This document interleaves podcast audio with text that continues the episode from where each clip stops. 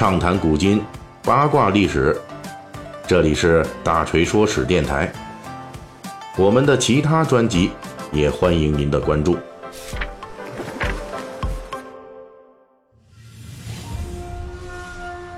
最近啊，日本明仁天皇宣告退位了，他的儿子德仁继位，成为日本新一代的天皇。在这个天皇交接的过程中，传说中的日本三大神器，无论是在明仁天皇退位前去伊势神宫的活动啊，还是明仁天皇正式退位的仪式上，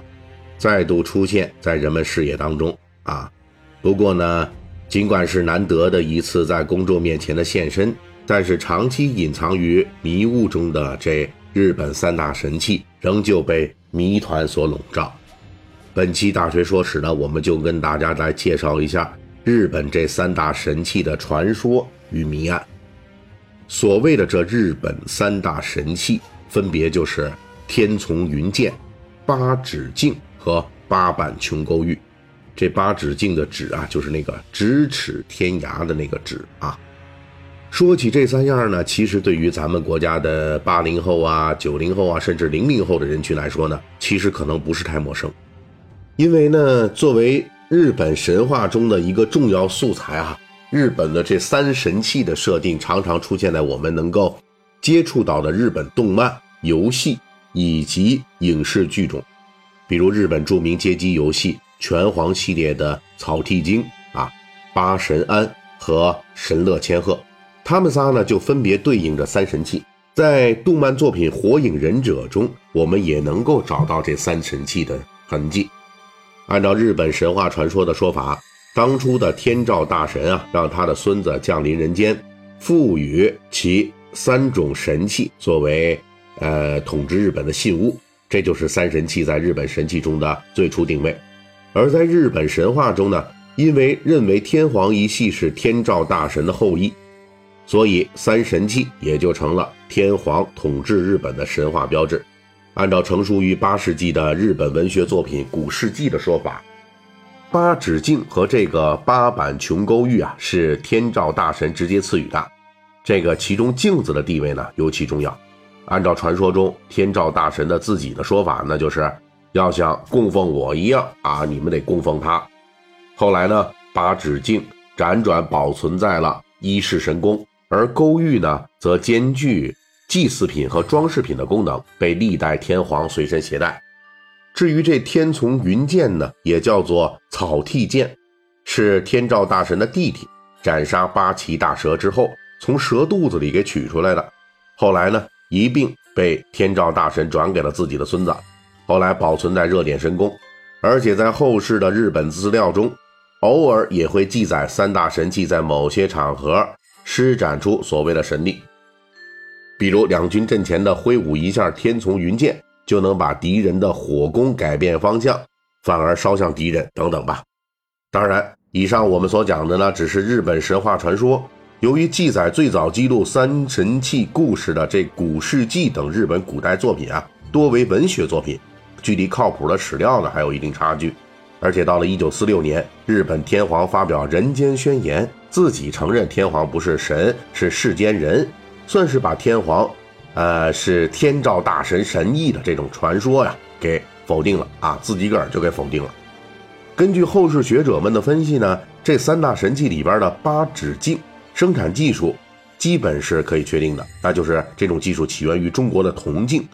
大约是在两汉三国时期，中国铜镜传到了日本，一直到唐代，中国铜镜因为工艺精湛、制作精美。长期受到日本上层贵族的追捧，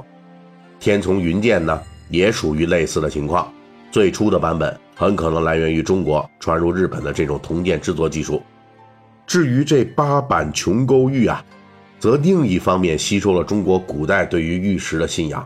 同时也杂糅了一些日本古人的宗教认知，最终形成了一种较为独特的日本勾玉文化。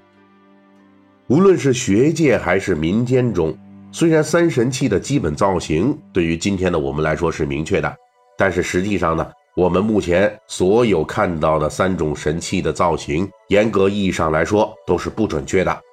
即便是在最近明仁天皇退位仪式上亮相的这三神器啊，其实只有剑和玉两件。缺席的这八指镜呢，在一世神宫。这个呢，三神器呢，也被专用的包裹给封的是严严实实的。公众通过视频转播看到的这两件神器啊，只是一个长盒子和一个方盒子，外界呢，只能是大概估算它们的长短和大小。至于里边到底是什么呀？仅仅通过外观是无法得知的。之所以会出现这种情况呢，是因为从古代开始，这三大神器就很少让人参观。到了日本近代的明治天皇，当他去伊势神宫参拜，据说哈还真打开了安放这八指镜的容器，观看了神器的样貌。然后呢，明治天皇看了以后，就下令把容器给我封上，从此明确立下一个规矩。那就是自己的子孙都不可观看神器啊！你想想，这神器之所以它神，就是因为它神秘嘛，对不对？要是谁都能看了，它还有什么神秘可在呢？所以呢，理论上，明治的子孙，像这个家人啊，就是大大正天皇，还有裕仁，也就是昭和天皇，再到如今的这明仁和德仁两位天皇，都不可以开封去看神器到底什么样。那边的这个天丛云剑也差不多，它被封在木箱子里边，寻常人不得看到。而八坂琼勾玉呢，虽然名义上可以作为饰品佩戴，但是也很早就被装进箱子了。不仅箱子不能轻易触动，甚至覆盖箱子的这盖布都不许触摸，而且还留下过古代某位天皇试图打开箱子观看这个勾玉，结果遭遇某种神迹的传说啊。那么我们如今看到的关于日本三神器的图片和影视资料是怎么来的呢？其实这几样啊，实际是日本方面的专家学者们根据日本的历史文献进行的所谓的考古分析，说白了就是蒙一下它到底啥样，对其尺寸、大小、形状和材质进行推测之后，哎，制作出来的这想象图。比如因为有记载这八指镜大小的古代文献，那么后世日本学者就通过换算。推测呢，它的直径在四十九厘米左右。据说呢，在日本江户时代，也有这个神官胆儿大的，哎，私自打开过这热田神宫中的木箱，查看过天丛云剑的模样，并且留下了一些比较隐晦的描述文字。当然了，这些记载呢，呃，实际上是缺乏其他的有力佐证的，因此都可以视为存疑。那么，根据这些东西。由日本专家考古出来的神奇样貌，准确度如何？大锤也不知道该怎么评价了。本期大锤就跟您聊到这儿，喜欢听您可以给我打个赏。